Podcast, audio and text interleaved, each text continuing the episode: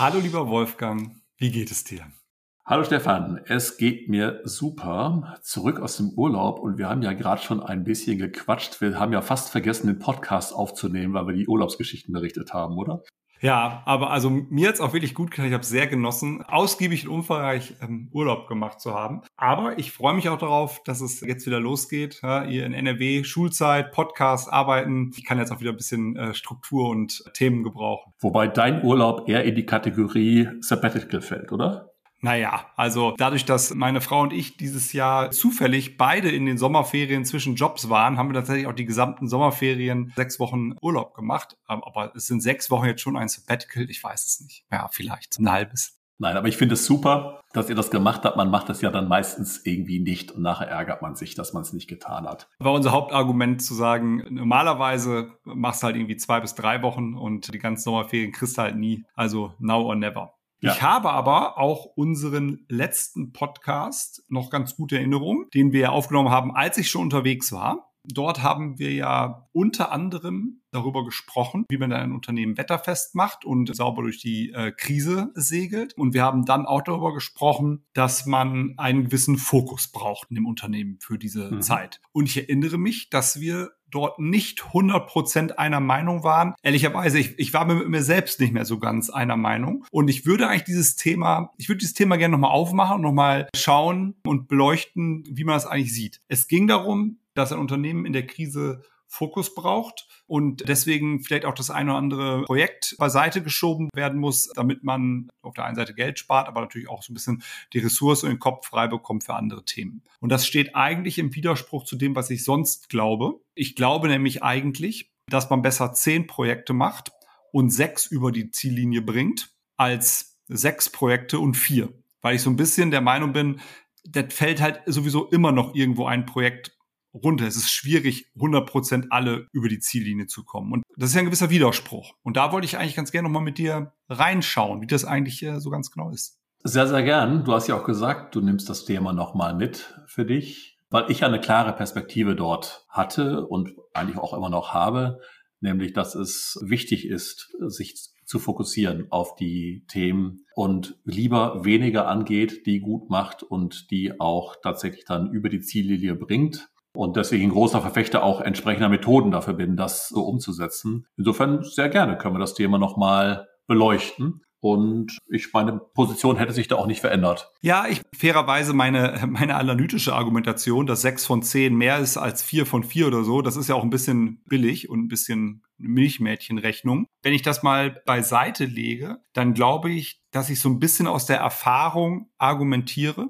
sowohl viele Jahre Beratung als auch dann in größeren Unternehmen, dass Unternehmen in der Tendenz nicht dazu neigen, sich zu viel vorzunehmen und dass, wenn die Kapazitäten sauber allokiert und gesteuert werden, schon immer noch auch ein Projekt mehr draufpasst. Das ist sozusagen mein einer Erfahrungswert, den ich anführen würde. Und mein anderer wäre, dass halt egal, ob man sich drei, sechs oder zehn vornimmt, man kriegt doch selten alle Projekte sauber über die Ziellinie, was nicht so sehr ein Kapaz also es kann ein kapazitives Thema sein, aber es gibt eben auch schlicht Projekte, die sich nicht realisieren, weil dann eben die Realität eine andere geworden ist. Und vor dem Hintergrund bin ich so ein bisschen bei, wenn ich daran glaube, dass ein Unternehmen sich eher zu wenig als zu viele Projekte nimmt und davon eh immer auch ein Teil nicht realisiert, dann lieber im Zweifel eins mehr als eins weniger, damit man auf jeden Fall auf eine relevante Zahl von Themen kommt, die über die Ziellinie gehen. Das ist, glaube ich, das, was hinter meiner Milchmädchenrechnung steckt. Und deswegen glaube ich, dass ich nach wie vor dabei bin, lieber eins mehr aufzuladen als eins zu wenig. Es sei denn, ich bin gerade in der Krise und muss halt mit meinen Ressourcen sehr haushalten. Also ich verstehe jetzt seine Argumentation. Ich bin aber nicht ganz sicher, ob der Startpunkt der gleiche ist. Also, wenn ich das jetzt richtig verstehe, sagst du, es geht ja auch den Anspruch, was mache ich, was nehme ich mir vor, zusätzlich zu meinem Tagesgeschäft. Ach so, ja, ja. Für die Weiterentwicklung. Daher resultiert ja deine Argumentation zu sagen, da passt schon noch was drauf und manchmal geht es auch darum, einfach den Anspruch ein bisschen höher zu schrauben, um eben sich weiterzuentwickeln. Und eben nicht nur am Tagesgeschäft festzuhalten und zu wenig Themen nach vorne zu bringen. Den Punkt kann ich verstehen. Ich glaube, ich komme eher aus der anderen Perspektive, sag mal, bei gleichem Anspruch der Weiterentwicklung, sich zu fokussieren auf die Themen, die dann tatsächlich realisierfähig sind. Meine Erfahrung ist, dass man sich wahnsinnig viel vornimmt häufig. Es trifft häufig auch die gleichen Personen, die sich damit beschäftigen. Also sind ja in Projekten immer die gleichen Menschen. Und man sie in das Tagesgeschäft irgendwie dann integrieren muss. Also es gibt auch keinen spezifischen Raum dafür, also keinen spezifischen Zeitraum dafür, außer den Präsentationen und mal einen Workshop. Aber im Prinzip sind es doch häufig so, dass eben die Menschen, die sich mit diesen Projekten dann beschäftigen, sich irgendwie neben dem Tagesgeschäft beschäftigen. Ne? Im Prinzip ist wahrscheinlich genügend Zeit erstmal da. Aber am Ende des Tages, am Ende der Woche stellt man fest, ach, so viel wie ich eigentlich wollte, habe ich gar nicht dafür machen können. Da ist mein Tagesgeschäft dann doch wieder dazwischen gekommen und ich musste Dinge machen, die ich so gar nicht geplant hatte, vielleicht in diesem Ausmaß. Und somit fallen die Weiterentwicklungsthemen dann häufig hinten runter. Und vielleicht ist es dann gar nicht so sehr das Thema, dass ich mir zu viele, sprich Anzahl vorgenommen habe, sondern ich habe es schlichtweg nicht gemacht, unabhängig von der Anzahl oder nicht geschafft, unabhängig von der Anzahl die Zeit wirklich zu reservieren dafür und mich daran eben tatsächlich in diese Themen einzuarbeiten, daran zu, daran zu arbeiten. Vielleicht ist es eher ein Thema der Zeitallokation für Entwicklungsthemen als die Anzahl der Projekte. Damit ja. könnte ich vielleicht d'accord gehen.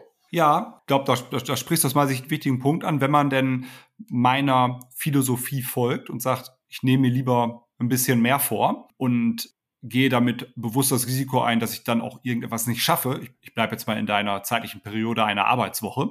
Mhm. Dann ist es natürlich wichtig, dass man sich dafür am Ende der Woche nicht grämt. Ne? Also wenn ich mir relativ ja. viel vornehme und ein Projekt fällt halt in Runde, weil ich es zeitlich nicht mehr geschafft habe, dann fällt das in die Kategorie, das ist halt so. Ja? Also mhm. ich habe mir bewusst ein bisschen mehr vorgenommen und kann dann auch bewusst damit leben, wenn ich das nicht alles schaffe. Wenn ich natürlich dann anfange, mich zu grämen und das sozusagen dann auf meine Leistung drückt, dann ist das nicht so gut. Das muss man als Organisation natürlich ein Stück weit können. Ja, und das ist zumindest hier in unserem Kulturkreis gar nicht mal so einfach. Also du weißt ja, dass wir grundsätzliches anwenden, aber wir auch einführen die Methode Objective and Key Results. Und wenn man sozusagen der engen amerikanischen Logik folgt, dann setzt man die Ziele dort höher, als man sie erreichen kann. Also die Amerikaner sprechen sehr gerne über Moonshot Goals oder Roofshot Goals, immer mit der Perspektive, dass sie sagen, 70 Prozent ist das, was wir anstreben. Und wenn wir mehr als 70 Prozent erreicht haben, dann stimmt irgendwas nicht dann haben wir die Ziele wahrscheinlich nicht hoch genug gesteckt. Und, Sehr amerikanisch. Und das passt, ja, ja, aber es geht ja so ein bisschen in die gleiche Richtung wie du, dass man sagt, man darf sich halt nicht grämen, wenn man nicht alles geschafft hat. Das ist ja bei denen dann eben so systemimmanent. Wir haben die Erfahrung gemacht, auch in unserer Einführung, dass das für unseren Kulturkreis hier nicht funktioniert. Dass es wirklich wichtig ist, übrigens sagt die positive Psychologie das auch, das Thema Results ist ein wichtiges Element, um eben Motivation und Engagement zu bekommen. Das heißt, wir wollen eigentlich, dass man sich Ziele steckt, die man nachher geschafft hat. Und ich kann dir sagen, es gibt so einige Unternehmen, die sagen, also auch mit unserer Einführung, endlich haben wir mal wieder Dinge erreicht. Das ist so wichtig für uns, dass die Dinge, die wir uns vorgenommen haben, hier auch geschafft wurden. Weil das gibt uns die Motivation zu sagen, wir können das doch, weil wir häufig den Eindruck haben, wir schaffen es alles nicht. Und deswegen, ich glaube, wenn man es dann so betrachten möchte wie du und sagst, na ja, ich akzeptiere, da fällt eben eins runter und das kann ich als Organisation verkraften, dann ist das, geht das eher sozusagen in die in eine amerikanische Sichtweise rein und ich finde das bewundernswert, wenn das gut funktioniert, dass man dann genügend Energie und Kraft daraus, auch Bestätigung daraus bekommt. Wir haben festgestellt bei unseren Projekten, dass es wirklich wichtig ist, Ziele zu formulieren, vor allen Dingen auch eigene Ziele zu formulieren, wo man am Ende des definierten Zykluses, wie groß der auch ist, man auch gesagt, haben wir geschafft. Also Bestätigung bekommen für die eigene Leistungsfähigkeit. Ja, dem würde ich 100 Prozent zustimmen. Ich glaube, was vielleicht noch wichtig ist, neben der Frage, in welcher Gesamtsituation das Unternehmen ist, also kann ich es mir auch gerade leisten, mehrere Projekte zu machen, auch mal eins fallen zu lassen und so weiter, ne? also Krise, nicht Krise und so weiter, dass vielleicht auch wichtig ist zu verstehen, wie die Organisation, wie das Unternehmen im aktuellen Stand tickt habe ich zumindest gerade bei dir so ein bisschen rausgehört, es gibt natürlich Unternehmen, die dann dazu neigen, sich permanent zu viel aufzubürden, dann nicht damit über die Ziellinie kommen und dann ist es natürlich deprimierend und auch demotivierend und dann funktioniert das nicht. Ich würde sagen, es sind alle, wir eingeschlossen übrigens. Ah. Also wir schaffen es auch wieder, also wir arbeiten nach Objective Key Result Methode. Auch wir nehmen uns immer wieder zu viel vor und wundern uns, dass wir das zum Schluss nicht geschafft haben. Und ich glaube, dass diesen Prozess gut zu machen, wirklich anspruchsvoll gut zu sein, zu sagen, das will ich auch erreichen. Und ich glaube, auch das ist ja eigentlich in der Methode verankert, allein durch die Methode, wie man zu diesen Objectives kommt, dass es eigentlich ein hohes Commitment braucht für die Dinge, die man erreichen möchte. Und ich glaube, das ist auch immer ein Thema habe ich dort jetzt auch ein echtes Commitment der Organisation, die diese Ziele erreichen möchte. Und dann klar zu haben und auch es zu organisieren, dass ich den Zeitraum, also wir nennen es bei Object Key Results eben Schutzraum, wo das eben stattfindet. Ich meine, ich habe mal einmal ein Experiment gemacht. Tatsächlich haben wir eine Strategie erarbeitet nach einer agilen Methode. Und wir haben für sechs Wochen haben wir sechs Manager freigestellt die sechs Wochen lang nichts anderes gemacht haben, als diese Strategie zu erarbeiten.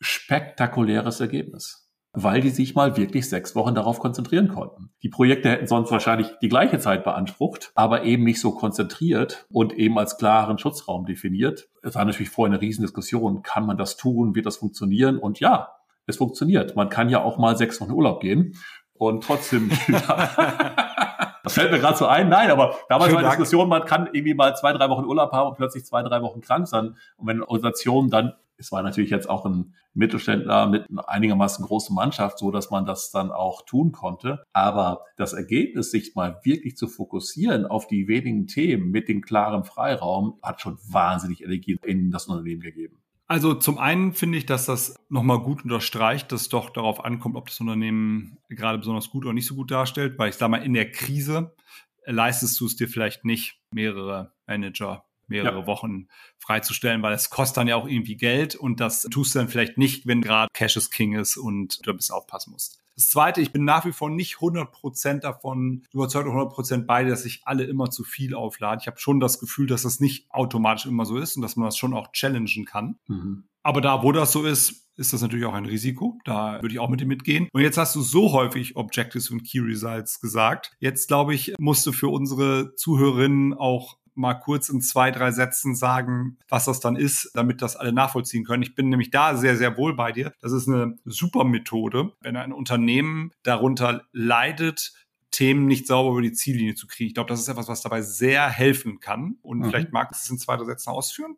Ja, sehr gerne, genau. Also Objective and Key Results ist ein, ein, Framework eigentlich nur und sie nennen es ein Strategy Execution Framework. Es geht also eigentlich um die Umsetzung und es geht letztlich darum, dass du angelehnt an deiner Vision, deiner Strategie sagst, ich definiere jetzt ein sogenanntes Midterm Goal, was möchte ich eigentlich in diesem Jahr mal erreichen, das wird rein qualitativ beschrieben. Und daraus ableitest eben, welche Objectives nehme ich mir jetzt vor, auch die sind qualitativ beschrieben über die nächsten drei bis vier Monate, je nachdem, mit welchen Zyklen man arbeitet.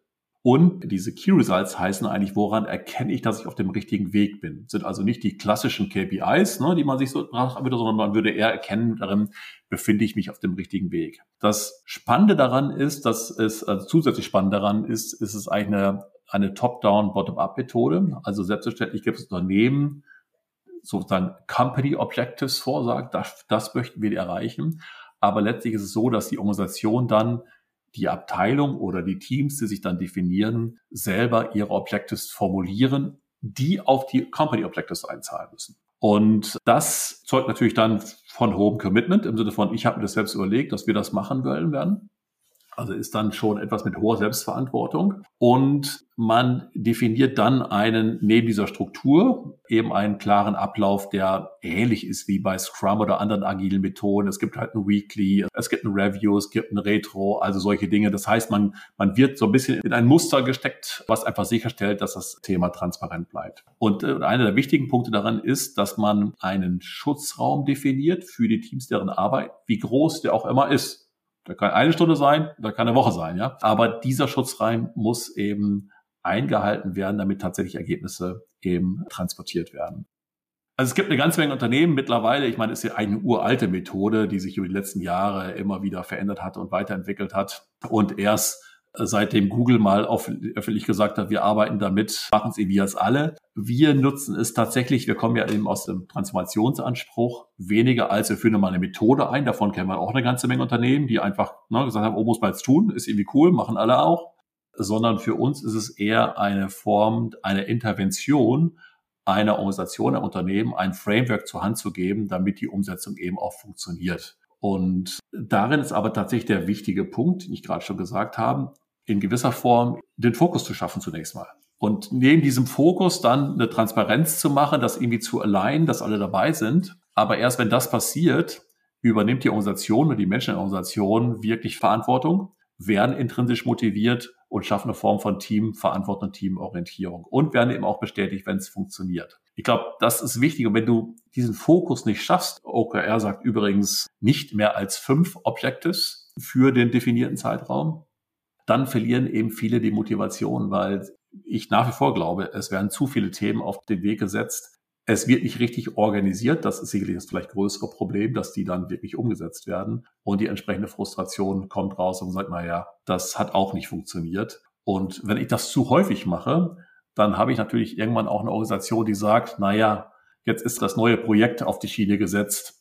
Ich warte mal ab, was damit passiert. Auch die Sau, die da durchs Dorf getrieben wird, wird an mir vorbeigehen und man wirklich auch nicht mehr wirklich dabei ist bei dem Thema. Und deswegen glaube ich schon, dass das Thema mit Hilfe eines Frameworks wie OKR und dem Thema Fokus und eigener Motivation eben eine Chance hat und ich in dem Aussetzen von zu vielen Themen, wo dann immer welche runterfallen, schon eine sehr reife Organisation braucht, die damit gut umgehen kann und sich dadurch nicht eben demotivieren lässt.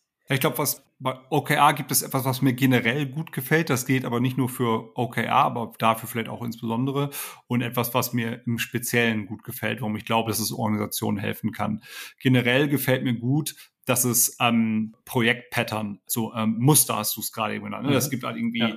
wiederkehrende Termine, Abläufe, Prozeduren, das die, nachdem sie so ein bisschen eingeschliffen und gelernt sind, einfach dabei helfen, dass das Thema im Leben bleibt und nicht irgendwie so wegdiffundiert. Das, glaube ich, gilt nicht nur für OKR, das haben auch andere ja. Projektframeworks in sich, weil du halt, ne, du brauchst halt Routine, ja. damit es nach vorne geht. Aber ich finde auch, dass OKR, zu denen gehört, die das auch besonders gut und schön beschreiben und auch auf eine Art und Weise beschreiben, die für eine Organisation schnell erlernbar und, und erfassbar ist. Es gibt also verschiedenste andere agile Methoden, wo ich mal denke, boah, da muss jetzt die Organisation aber erstmal lernen, diese Methoden anwenden zu können, bevor es losgeht. Ich finde, mit OKA geht das relativ zügig, was mir persönlich gut gefällt. Und was mir gut gefällt, ist dieser Idee der Schutzräume. Ich finde jetzt ehrlicherweise, ist ein mächtiges Wort für etwas, was er im Kern beschreibt, dass man verpflichtet ist, sich Ressourcen zu blocken, so würde ich es jetzt mal nennen. Also ja. zeitliche und personelle Ressourcen, ne? wo sagt, pass auf, du, lieber Stefan, du musst jetzt jede Woche einen Nachmittag, vier, fünf, sechs Stunden, was auch immer, auf diesem Thema verbringen und in der Zeit sollst du auch nichts anderes tun. Ja. Was dann eben sicherstellt, dass auf dem Thema auch was passiert also ich verstehe, warum sie es Schutzraum nennen. Ich finde das Wording vielleicht ein bisschen arg mächtig, aber die Idee ist eine gute und das tun halt viele andere Projekte und viele andere Frameworks nicht, ne? ähm, daran zu denken, ja, die Leute brauchen halt schon auch Zeit, um das zu machen. Genau, also insofern, ich kann das gut nachvollziehen und daraus folgt natürlich etwas, was auch gerade nochmal in Krisensituationen hilfreich ist und nach vorne hilft, um auch in Krisensituationen dann die Projekte, die man machen will, noch über die Ziele zu bringen. Nämlich dadurch entsteht natürlich nochmal eine verbindlichere Accountability auf dem ja. Projekt. Ne? Wenn ich halt sage, pass auf, wir finden, du brauchst dafür jede Woche einen Nachmittag und ich finde das auch und wir committen gegenseitig jede Woche einen Nachmittag, dann weiß ich natürlich für mich und für die anderen Teilnehmer im Projekt, wie viel Zeit eingewendet wird und habe das Commitment dir auch einzubringen und das kann eben auch eingefordert werden. Es macht es dann schon nachvollziehbarer, die Mitarbeitenden denn das auch eingebracht haben und auch einbringen durften. Das finde ich schon ganz gut. Und, aber ich kann dir trotzdem sagen, also ich, ich folge dem, was du sagst. Ich kann dir zusätzlich sagen, wir nennen es man könnte ja auch OKR machen, ohne es OKR zu nennen. Einfach mit den Logiken, wie wir gerade beschrieben haben. Ich glaube, das tun ja. vielleicht andere Unternehmen auch so ein bisschen implizit. Genau. Wir haben die Erfahrung gemacht, tatsächlich, dass es gut ist, es auch so zu nennen, damit man tatsächlich diese Regeln auch einfordern kann. Das ist das, was du gerade sagst. Der zweite Punkt, der uns klar geworden ist, es ist tatsächlich nutzen wir OKR für eine Veränderung, für eine Transformation. Gleichzeitig ist das Einführen von OKR selbst eine Transformation. Und das muss man berücksichtigen in der Tat, weil das muss ja auch stattfinden, was du da gerade gesagt hast. Das ist häufig eine Veränderung. Deswegen scheitern tatsächlich auch eine Menge OKR-Projekte, weil es auch an sich ein Change ist. Und das letzte Thema, es ist auch ein Führungsthema. OKR braucht auch eine andere Form von Führung. Und das sind Elemente, die du gerade, du hast die Inhalte beschrieben, was darin stattfindet. Damit das aber stattfindet, braucht es eben tatsächlich auch ein professionelles Durchführen, inklusive einem klaren Fan im Führungsverständnis, wie denn mit OKR zu arbeiten ist. Und das ist eine, durchaus eine spannende Herausforderung. Wenn man das denn so tut als Unternehmen, dann verändern sich ja tendenziell viele Dimensionen der Führung. Aber eine, die sich insbesondere dadurch ändern muss, zahlt ja auch in Summe so ein bisschen auf den aktuellen Zeitgeist einfach neben der Tatsache, dass Google es nutzt, ein weiterer Grund, warum es so gern genutzt wird. Du kommst natürlich in eine deutlich stärkere Output-orientierte Führung bei OKR. Also ich finde, es ist auch nochmal persönliches Empfinden. Ich bin ja jetzt kein super Experte, kannst du mal sagen, wie, wie, wie du das siehst, aber nach meinem Verständnis unterbindet OKR ein Stück weit unangenehmes und projekthinderliches Micro- und Input-Management und du bist viel stärker auf einem Output-Management in einem Projekt. Und warum ist das zeitgeistlich angemessener? Weil das natürlich stärker einzahlt auf irgendwie Remote Work, wie dort dann das neue Zusammenarbeiten so funktioniert. Das gefällt mir eigentlich ganz gut. Ja. Wie du sagst, es ist eine, das ist nicht gestern erfunden worden. Es äh, lässt sich aber ganz gut in, in aktuellen Umständen nutzen. Ja, also die OKR-Leute würden dir sagen, es heißt nicht Output, sondern Outcome, was wir wollen. Entschuldigung, natürlich. Ja, ja, ja. Aber ja, ja. Daran, daran, siehst du, dass ich kein Experte bin. Nein, ich will Aber das meinte ich natürlich. Ja, ja, ich wollte nur sicherstellen, dass wir jetzt am Anschluss des Podcasts wir jetzt nicht sozusagen die OKR-Experten davon ziehen und sagen, Moment mal. Aber ich würde mich freuen, dieses Thema nochmal ein bisschen zu vertiefen und zwar genau an diesen Elementen. Und das können wir sehr gerne beim nächsten Mal machen. Sehr schön, da freue ich mich schon drauf. Super. Dann wünsche ich dir eine erfolgreiche Woche, lieber Stefan. Das wünsche ich dir auch, Wolfgang. Bis ganz bald. Bis bald. Mach's gut. Tschüss. Ach übrigens, wenn euch unser Podcast gefällt, dann vergesst bitte nicht, ihn zu kommentieren und abonniert uns auf den gängigen Podcast-Stationen.